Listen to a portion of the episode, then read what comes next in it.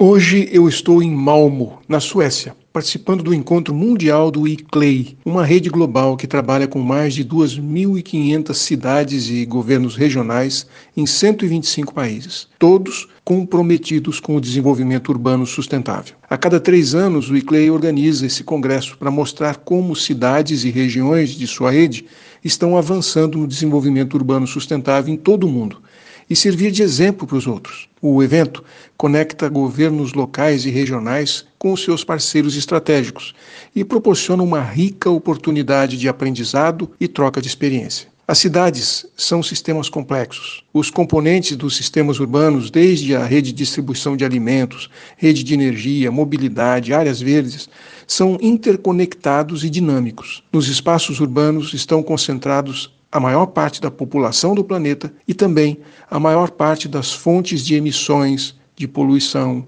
de consumo de energia, de consumo de bens e produtos. Ou seja, sem envolvimento das cidades, não conseguiremos atingir o necessário desenvolvimento sustentável para garantir as mínimas condições de vida às gerações futuras. O congresso começou ontem e a palestra principal de abertura foi feita por Bertrand Picard, da Fundação Impulso Solar. Ele e André Borschberg realizaram em 2015 algo que ainda hoje parece impossível: o primeiro voo solar de volta ao mundo num avião que usou como único combustível o Sol. Eles queriam demonstrar que as tecnologias limpas já conhecidas podem atingir objetivos impossíveis. Eles provaram que todos poderiam usar as tecnologias do avião aqui na Terra para reduzir pela metade o consumo de energia do mundo, economizar recursos naturais e melhorar a nossa qualidade de vida. Como consequência dessa missão fantástica, a Fundação Impulso Solar identificou mais de mil soluções limpas que podem mudar o mundo. E ontem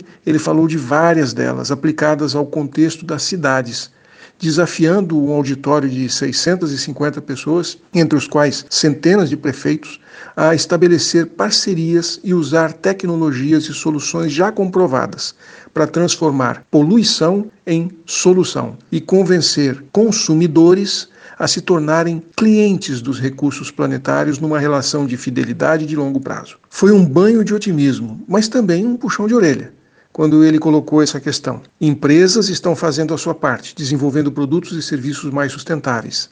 A academia está fazendo a sua parte, fazendo pesquisas e descobrindo novas soluções. As ONGs estão fazendo a sua parte, conscientizando e envolvendo os players estratégicos, aliás, como é o caso do ICLEI aqui. Mas e os políticos, os gestores públicos eleitos para transformar a vida dos cidadãos?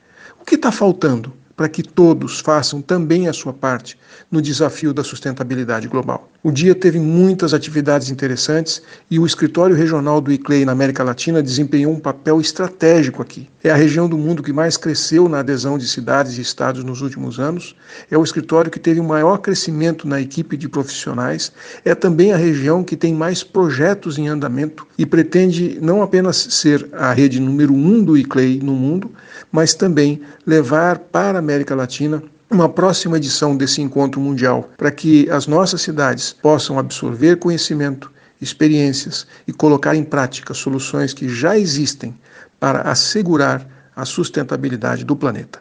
Um abraço, aqui é o Silvio Barros, para a CBN.